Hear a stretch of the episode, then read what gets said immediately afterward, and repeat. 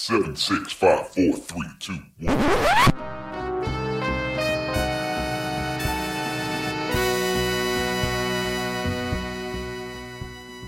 Salve, salve mentes inquietas, eu sou o Pedro Raoni do Acesso Médico e digo: quanto mais nos elevamos, menores parecemos aos olhos daqueles que não sabem voar. Grande Nietzsche. Fala galera, a minha frase é Cadê Molina? Aparece Molina. Cadê o cara? Mas quem é você? Aliás, o que que você tá fazendo aqui nesse podcast que eu não tô entendendo, não? Não era Molina, não? Então vou Agora? fazer novo. É, fala galera, é, eu sou o professor Anderson e minha frase é Cadê Molina? Na verdade, é, eu gostaria de fazer a frase seguinte. É uma frase que eu acho que já é de domínio público, mas que eu vi é, numa propaganda da Under Armour, que é It's what you do in the dark that puts you in the light. Mas e aí? O que que significa essa frase? É o que você faz no escuro quando ninguém vê, que coloca você nas luzes, no palco. Perfeito. Fala galera, É, meu nome é Marcos Oliveira, estou aqui como assessoria de gestão do, do Inova Metrópole. Minha frase é: não troco meu oxente pelo ok de seu ninguém, já diria nosso Ariano Suassuna, né? Boa. É, Foi pra mim. e esse negócio de fazer no escuro aí.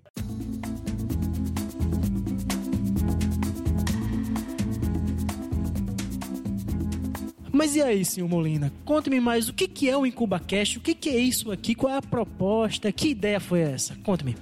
Massa, meu amigo Raoni. O IncubaCast ele surgiu exatamente de um delírio seu, né? Que num belo dia de tarde. Muitos cafés. Exatamente, a gente tava lá na nossa sala de coworking aqui no, na Inova Metrópole e de repente a gente teve aquele insight, aquela ideia e a gente começou a pensar sobre fazer um podcast que ia trazer a comunidade, ia mostrar como funcionava o ecossistema e é para isso hoje que existe o IncubaCast. Né? O nosso objetivo é mostrar às pessoas, incentivar o empreendedorismo aqui e trazer essa cultura de startup, uma cultura que, que vai inovar né? através de...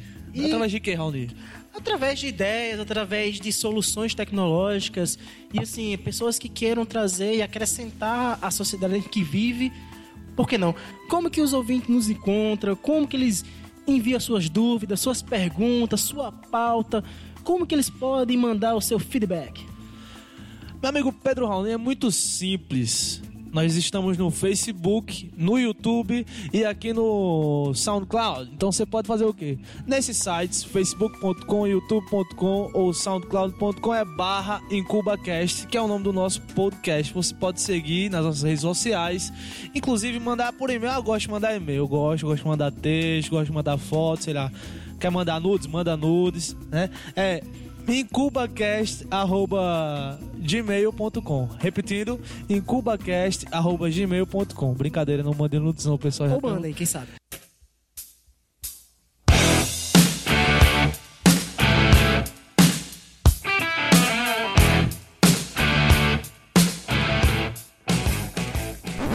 Ô Marcos, fala um pouco sobre a sua experiência, de onde que você veio, o que é que você construiu nesse caminho, se já teve alguma startup ou caiu agora nesse mercado. Conta um pouco sobre Quem é o Marcos Oliveira? Pois é, rapaz. É, o Marcos Oliveira é lá do interior de Pernambuco, uma cidade chamada Vitória de Santo Antão. Pra quem não conhece, é a terra da Pitu, né? Então talvez o pessoal aí saia- tenha mais chegado aí na Agora. Pedro Raoni sabe qual é, É. a terra, o que, que é.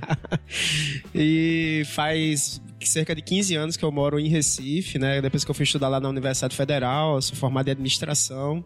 É, tenho hoje uma pós-graduação também na área de inovação, sistemas e estratégias de inovação. E já faz mais de 10 anos que eu trabalho com negócios de tecnologia, especificamente negócios da área de TI, mas também negócios na área de biotecnologia, na área de robótica, enfim, microeletrônica. E tive algumas passagens aí por vários setores. Eu, eu costumo dizer que, em termos de empreendedorismo, eu passei por vários, se não todos, os, os- as possibilidades de se tratar empreendedorismo, né? Desde participando de grupo de pesquisa na universidade, é, depois fazendo pes- pesquisa né, sobre, sobre empreendedorismo. É, trabalhando com políticas públicas, eu trabalho no governo também, gerenciando políticas públicas para micro e pequenas empresas, para negócios. É, depois, no Porto Digital, onde fui gestor das incubadoras lá, do Porto Mídia e da Casa do Porto é, onde a gente tem o suporte lá para os negócios. Tive uma empresa de, de, de consultoria que, que não, não deu muito certo, tive problemas lá com minha sócia, e aí acabou fechando a empresa. Sócia, É, né? Hum. Exato, a gente teve bronca e fechou o negócio, não, não foi muito para frente. É, e hoje eu faço parte de uma startup lá em Recife chamada Badoc. E hoje a gente está aqui para conversar com o Marcos sobre como não começar uma startup. Ele vai falar um pouco da experiência dele, não só do que ele empreendeu, mas também sobre o que ele viu muito e muita consultoria, assessoria que ele deu. é, Enquanto já está fazendo aqui na Inova Metrópole, como assessor de gestão de negócios, mas também com toda a sua experiência que teve nas incubadoras do Porto Digital lá em Recife. É, gostaria de. Você, você tinha começado falando que nasceu, em- nasceu em Pernambuco, agora está no Rio Grande do Norte. Pois é, Malicuia. virando Potiguar, já tá de Malicuia, já casou, né? Como é que tá essa situação aí? Agora eu vou colocar você contra a parede. Pois é, Peraí, rapaz. casou, casou aqui ou casou lá? Não, Ou minha, trouxe lá pra cá? eu- a minha namorada, né? É rapaz, daqui. é É, pois é, não, minha namorada é daqui de Natal, a gente tá lá. É, mudei pra cá, Malecuia, e o pessoal tá dizendo que eu tô casado, mas. Não, mas então, o que que a gente não pode fazer ao começar uma startup? Os erros mais comuns. Cara, o, o erro mais comum que eu conheço é, tipo, da galera que acha que tem uma startup, quando na verdade não tem uma startup. Né? Ele tem outro negócio. Ele pode ter um- um- uma ideia de negócio, de quer desenvolver software, quer fazer alguma coisa com tecnologia, mas ele pensa que tem uma startup, quando na verdade ele não tem uma startup. O, o sujeito que. É que- aquele caso de, do- de uma padaria, bota um ai na frente, Pois ai é. padaria, startup agora, inovação. e- Exatamente, vai. exatamente. Não é. Startups são, são negócios que são orientados para aprendizagem. Então, você está desenvolvendo uma solução inovadora, uma solução que, que ainda não tem um paralelo no mercado, e por conta dessa situação de incerteza, você tem que usar estratégias para se aproximar desse mercado, conhecer o cliente, entender como, qual é a necessidade desse cliente, para poder entre- entregar uma solução que ele se interesse e tenha disponibilidade para pagar por isso. Identificar-se um mercado promissor, um mercado que tem de repente ali uma dinamicidade interessante e ele pudesse se aproximar desse mercado para entender quais são os problemas desse mercado, quais são as lacunas que não estão sendo atendidas e aí sim desenvolver soluções apropriadas para isso. Ele verificar se essa ideia resolve algum problema. Então ele vai ter que fazer essa imersão no problema de qualquer jeito, né? Exato, exato. E aí isso esconde a segunda armadilha, né? Como não começar uma startup. É tentar ir perguntar ao cliente o que é que ele acha da solução dele. Então, então- Porque o cliente sempre vai dizer que é legal, né? Então, é, ninguém vai dizer pra, pra você na sua cara que seu problema é uma bosta, ou seu, seu, sua solução é uma bosta. Ninguém vai fazer isso. Então, a, a- o- você vai fazer uma pergunta assim: ah, não, eu tenho aqui uma, uma solução, um aplicativo tal pra resolver, sei lá, um problema seu para atendimento ao cliente.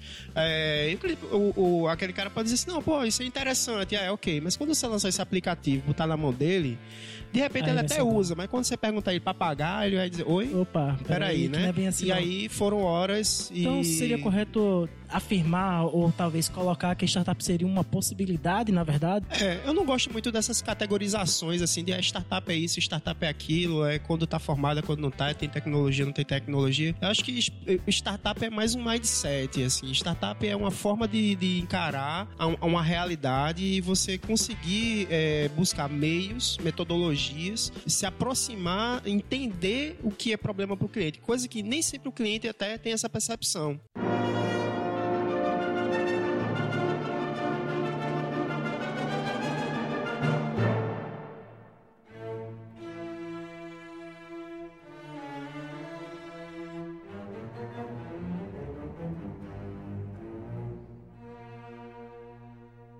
Senhor consegue me dizer O senhor tá no céu, né, fera? é sim ou não? Corta. Já, já, já, não corta não, não vai editar nada.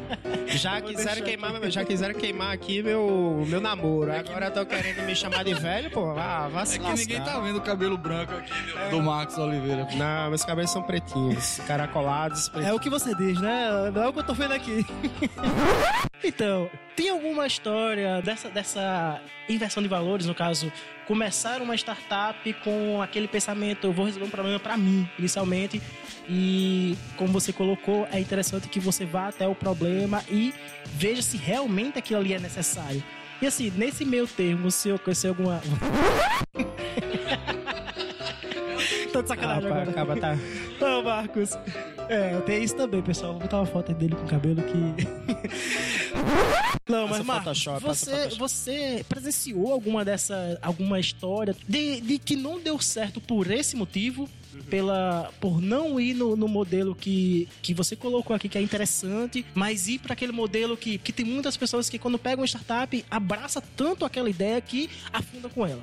Não, não larga, né? Então, Rapaz, eu conheço várias, inclusive tem uma bem recente, assim. Foi uma startup, eu não posso revelar nomes por questões éticas, mas é, de uma startup que foi incubada na época que eu era gestor das incubadoras lá do Porto Digital.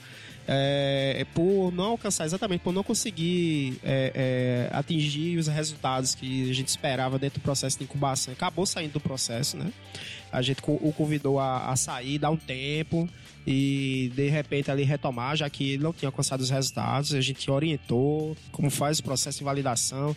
Ele estava assim, cabeça dura de que era aquela ideia, era daquele jeito, que era aquilo ali que, que ia vingar e tudo mais. E isso foi lá por volta de 2014, né? E eu tive a oportunidade de encontrá-lo agora, tipo, um mês atrás, num evento lá em Recife, é, numa feira. é, eu encontrei ele veio me cumprimentar, muito contente. E aí, Marcos, tudo bom? Eu, opa, tudo bem, como é que estão as coisas? Ele, rapaz, estamos bem, olha, a gente tá finalizando o nosso MVP. Aí eu, que MVP? Ele, não, daquela solução. Eu, aquela solução de 2014 é, ou seja, é, é, é o que eu digo para todos os empreendedores com que eu falo. Assim, você tem que praticar a lei do desapego. É, a ideia é só uma ideia, né? Muito empreendedor se apega demais à ideia. Eu já vi sócios brigarem por conta de ideia. Já vi startup entrar em conflito por conta de discordância acerca da ideia. I've been waiting more than 30 years to say this. Dad, I always told you I'd come back and get my degree.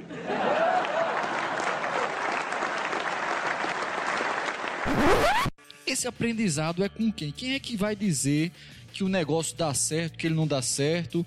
E essa questão do cliente, se ele mente, como, como essas armadilhas que podem aparecer, como é que a gente pode desviar delas? Sim. Bom, é, são inúmeras possibilidades aí de acontecer.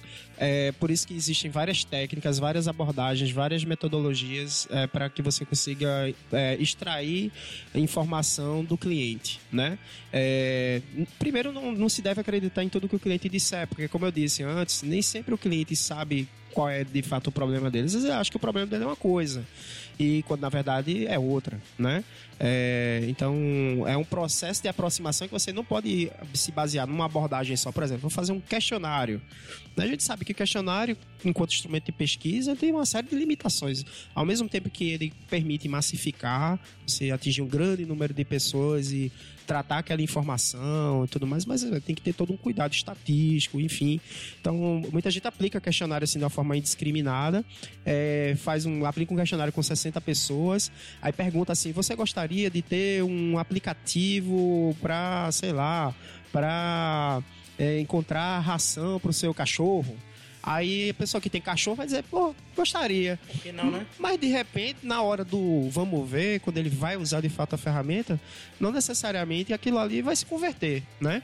Então, você tem que utilizar de várias abordagens, fazer várias técnicas de imersão, né? Observar o cliente, usar técnicas de cliente oculto, é, fazer entrevistas abertas, fazendo perguntas mais gerais para deixar o cliente à vontade de falar, de repente um, um grupo focal, enfim, existem inúmeras técnicas. Quem é do, do, do meio acadêmico normalmente está mais habituado, porque participa de processo de pesquisa, enfim.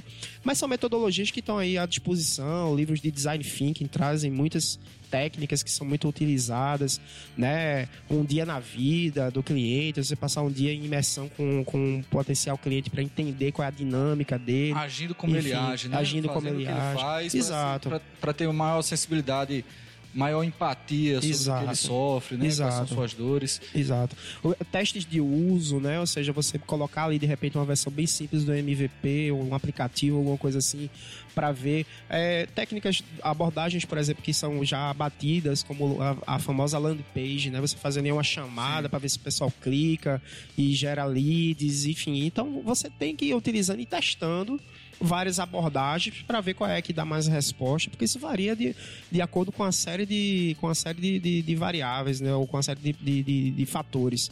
É, então você tem que ir buscando ali, testar possibilidades para ver quais são as que dão melhores respostas. Mas sempre fazendo essa avaliação sempre com o portador do problema. Sempre, exatamente, sempre focado no cliente é, e sempre nu- e nunca acreditando de primeira naquilo que ele disser, né? É, buscando é, outras informações, buscando outras fontes, buscando conversar com mais pessoas. Quanto mais gente você conversar, melhor. Eu sou muito, eu sou muito adepto das metodologias qualitativas, então assim, é, é, entrevistas, por exemplo, eu gosto muito de fazer perguntas abertas para deixar a pessoa falar, porque é nesse processo que você acaba extraindo muita informação. E sentindo realmente qual é a grande dor dele. né? Exato. É uma pergunta que a gente chama de perguntas binárias, de dizer sim ou não, você só Pois é. coleta, é, se limita, você só Fica- tem a informação empobrece, não. empobrece, né? Verdade.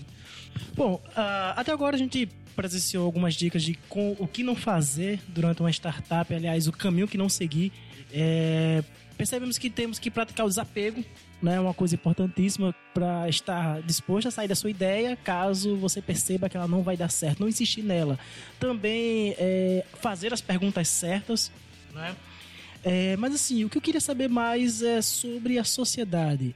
O que, que eu tenho que tomar cuidado na hora que eu vou negociar a porcentagem da empresa ou que eu vou convidar alguém para ser meu sócio? Quando a gente tem uma startup formada por alunos e principalmente, às vezes, com a, com a inserção de um professor, não faz muita diferença na questão financeira daquela startup, né?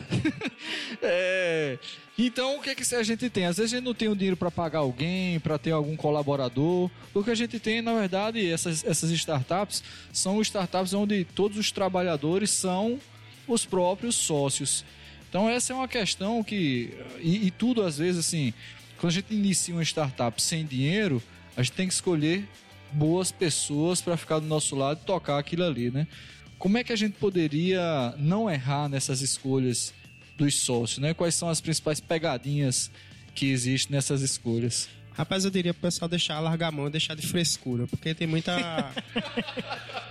Tem muita, tem muita, tem, é, tem muita arenga por causa de besteira, na verdade, né? Você não tá. é, é, tudo bem que aquilo ali pode virar um negócio de milhões, ok. Mas até né? lá, né, não Mas até lá acontecer. Enfim, existem algumas, algumas técnicas, existem algumas formas de se fazer.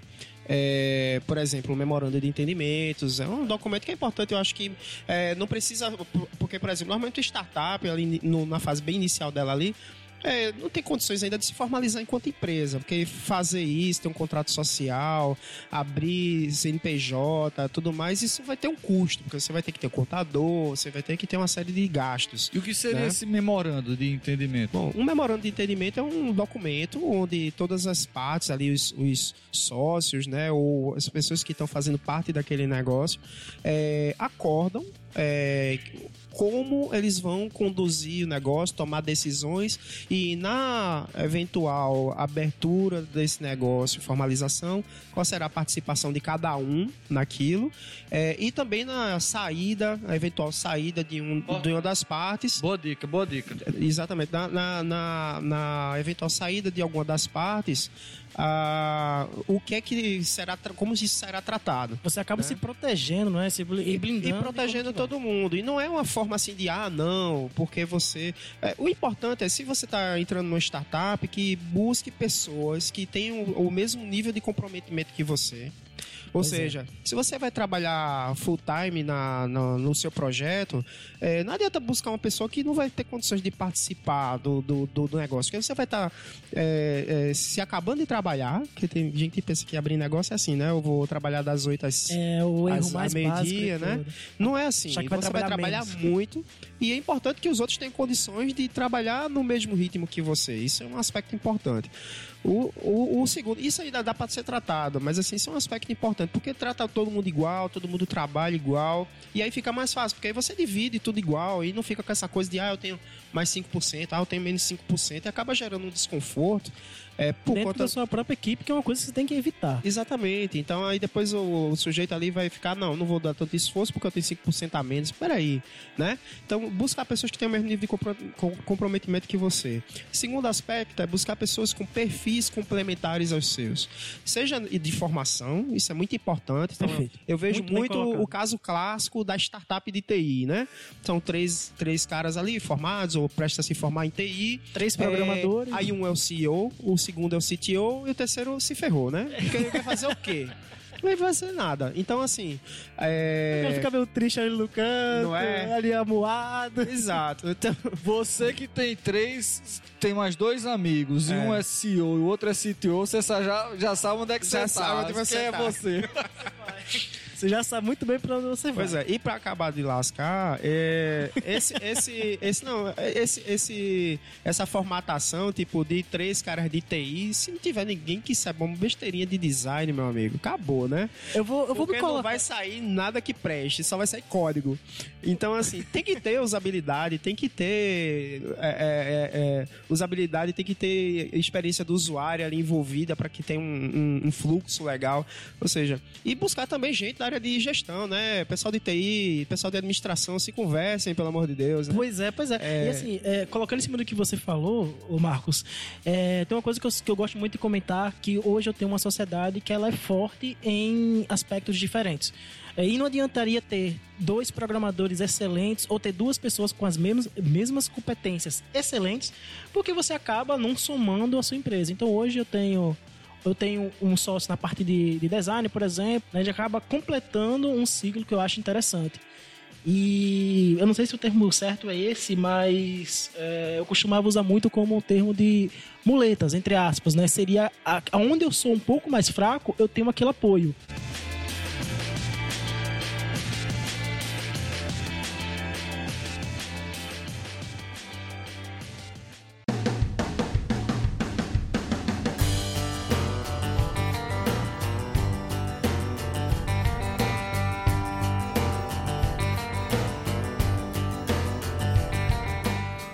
Tem outro- outros casos também. Essa é polêmica também. Polêmica! É, pela sua experiência, pela sua experiência também, Marcos. A gente às vezes vê assim é, a, a ação de uma incubadora de empresas, como a gente tinha comentado sobre- no, pau- no- no quadro anterior. Mas a, a ação de uma incubadora de empresas a gente dá um- todo um aporte negocial e de, e de infraestrutura. É, são coisas semelhantes, ou de- dependendo da forma como eu dou esse apoio negocial, muitas vezes, o trabalho de uma incubadora pode se aproximar muito, por exemplo, do trabalho de uma aceleradora. Né? E, e da mesma forma, o contrário. Né? Aí o que acontece? Às vezes, algumas incubadoras têm a mentalidade de que se uma determinada empresa que estava incubada lá ela passou em um desses editais de fomento e vai participar de uma aceleração agora, ela já acha que o trabalho dela acabou. E eles, não, então a empresa está graduada. O que, que você acha dessa, desse procedimento que é feito em algumas incubadoras? Tá. É, bom, eu, eu acho assim, essa é uma polêmica grande, até porque quando eu fui gestor lá das incubadoras do Porto Digital, no momento inicial a gente permitia que um negócio ele pudesse ser incubado e acelerado ao mesmo tempo. O que a prática demonstrou no- na nossa experiência lá foi que isso não funcionou. A gente teve dois negócios que foram sacudidos, sacolejados. Na verdade, a gente estava iniciando um movimento de aceleração. Eu acho que hoje as aceleradoras elas já estão um pouco mais maduras, né? Mas no momento a gente tinha aceleradoras assim muito incipientes, assim de pessoas que tinham uma grana, resolveram investir é, numa situação ali, numa janela de oportunidade que apareceu em função do Startup Brasil na primeira rodada. E a gente teve uma situação onde duas startups que estavam dentro do processo de incubação, é, que estavam é, é, se desenvolvendo foram para uma aceleração e foram sacolejados para todo lado. Não tinham maturidade suficiente para absorver esses feedbacks e acabaram é, descontinuando seus negócios.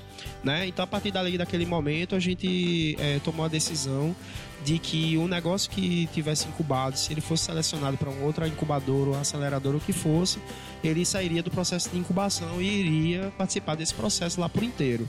É, isso porque a, aqui no Brasil a gente faz essa distinção entre incubação e aceleração, quando na verdade o que a gente tem de distinção real é o seguinte: as aceleradoras aqui no Brasil elas estão buscando, elas estão de olho em negócios mais maduros. É, ou seja, uma aceleradora, o, o modelo de negócio aceleradora é voltado para um negócio que está pelo menos em fase de tração.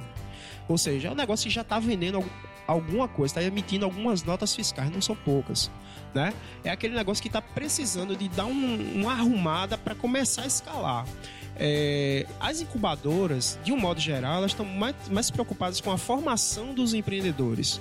Enquanto a aceleradora, a aceleradora está pouco se lixando para a formação de empreendedor, ela quer negócio, porque ela vai investir um capital ali e ela quer tirar dali, daquele investimento que ela está fazendo, no futuro, o retorno, né? Ela vai trabalhar o acesso ao mercado. Exato. Ela vai trabalhar o acesso ao mercado, ela vai conectar com fundos de investimento, etc. As incubadoras também podem fazer isso. Não há nenhuma proibição da incubadora fazer conexão com o mercado, conexão com o investidor, nada disso. Mas a incubadora, ela por permitir um ritmo de desenvolvimento um pouco mais é, compassado, permite que um jovem empreendedor, o cara que não tem experiência empreendedora ainda, é, tenha condições de passar a curva de aprendizagem natural de quem está se, é, é, se deparando com uma situação nova pela primeira vez. I've been waiting more than 30 years to say this. Dad, I always told you I'd come back and get my degree.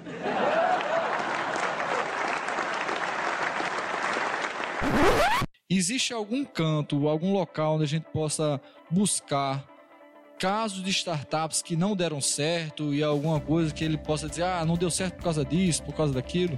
Bacana. É, tem, um, tem um repositório de, de informação de, de startups é, chamado Autopsile.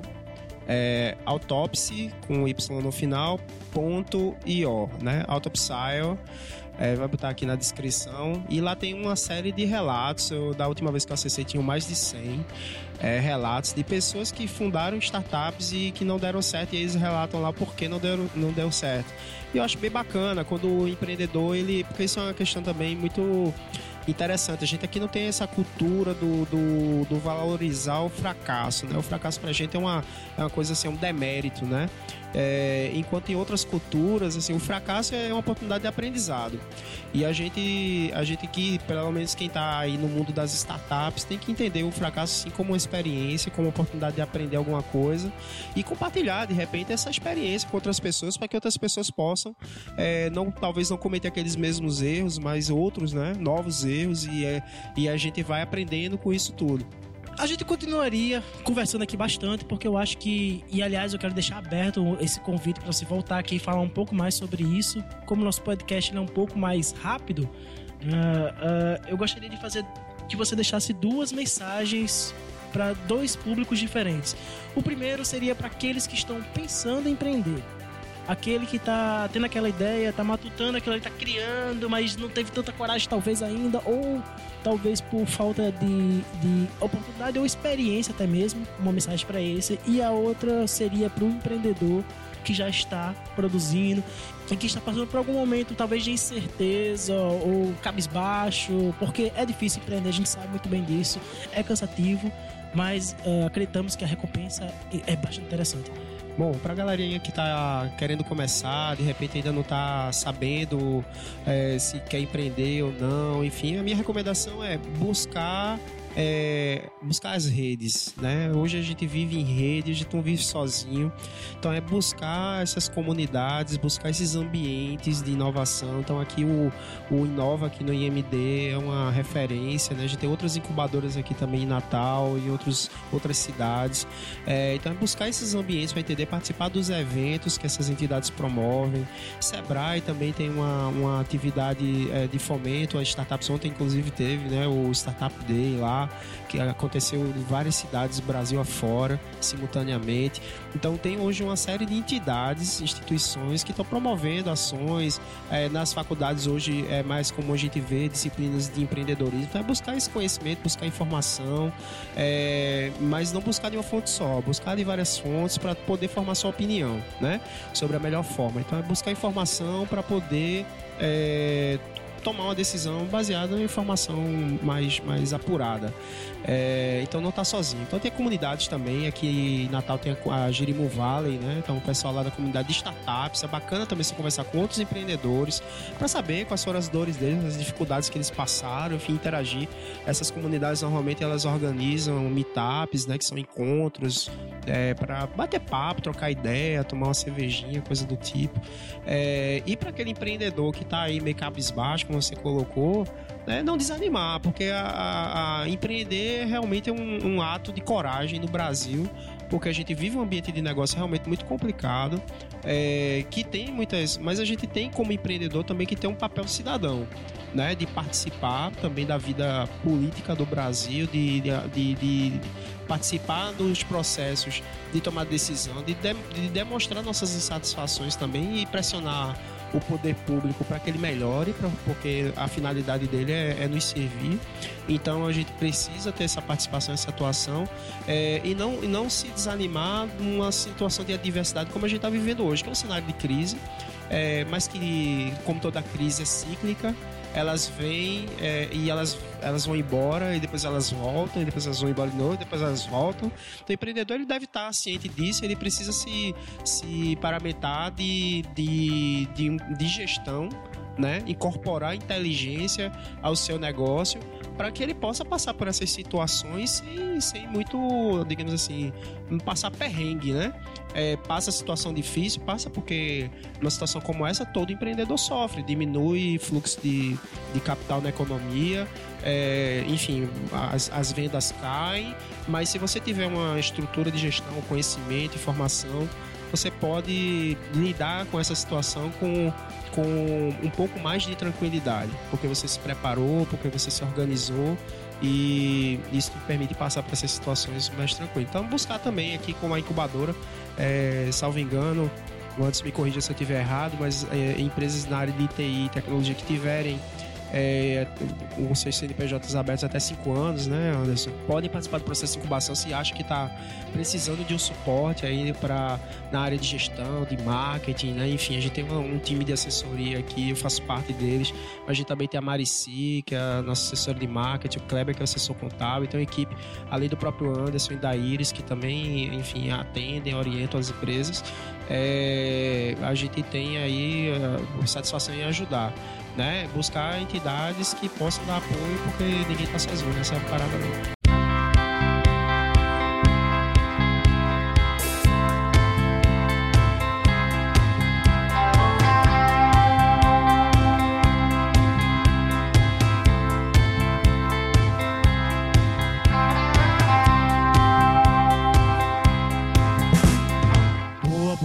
Hoje a gente teve um convidado muito especial, que foi o Marcos, Marcos Oliveira. Também, aliás, não só um, né? Dois convidados especiais, porque hoje aqui também temos o professor como, como entrevistador do podcast. Agora eu vou ficar vindo sempre. Agora E eu acho que, ô Molina, cuidado, hein?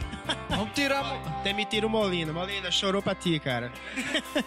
vamos tirar Você a não vai Molina, fugir não, não. Molina, rapaz. Não vai fugir não. Vai, vai continuar fazendo trabalho. O professor vai estar aqui com a gente, fazendo parte desse time interessante.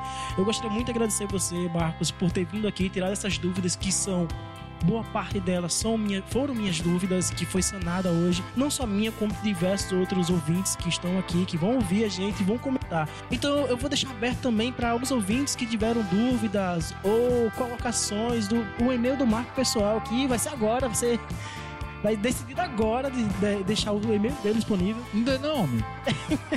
Eu vou deixar também disponível aqui o Facebook dele, igual você pode mandar. Aí, o, meu e-mail é marcos.oliveira.imd.ufrn.br. Pode mandar e-mail, a gente tem todo o prazer em atender, atender quem, quem tiver necessidade. E eu vou levar as perguntas pro professor, pro Marcos, caso algum, alguma das perguntas venha por e-mail do IncubaCast, que é o incubacast.gmail.com. E estarei aguardando também feedbacks, ah, dicas até sobre o podcast. Mas é, foi bastante, bastante interessante tudo que foi passado. O que não fazer com startup? Eu poderia ter ouvido isso na minha primeira empresa que falimos. O que não fazer? Se eu tivesse ouvido, talvez a gente tivesse aqui também, né? Pois é, e aí a gente tá finalizando é, a entrevista de hoje, ficando apenas com um questionamento, né? O único questionamento que sobrou, que é aí, Marcos, casa quando, né? Rapaz, essa galera presepera, né?